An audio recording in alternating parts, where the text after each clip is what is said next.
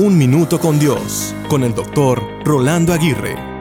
En los años que tengo sirviendo a Dios, me han hecho recurrentemente las preguntas, no sé qué hacer, no sé cómo empezar o qué cambiar, ¿qué puedo hacer? ¿Te has hecho alguna de estas preguntas? Creo que sí. La vida nos presenta encrucijadas que en repetidas ocasiones nos dejan cuestionándonos en qué debemos hacer. Una vez alguien me ayudó a responder brevemente a esta aparente y recurrente disyuntiva que aparecerá en nuestra vida en diferentes etapas. Primero, debes evaluar en dónde estás. Es decir, cuál es tu situación actual y qué factores están mal y urgentemente debes cambiar. En segundo lugar, debes mirar los recursos que tienes a la mano, tanto los tangibles como los intangibles.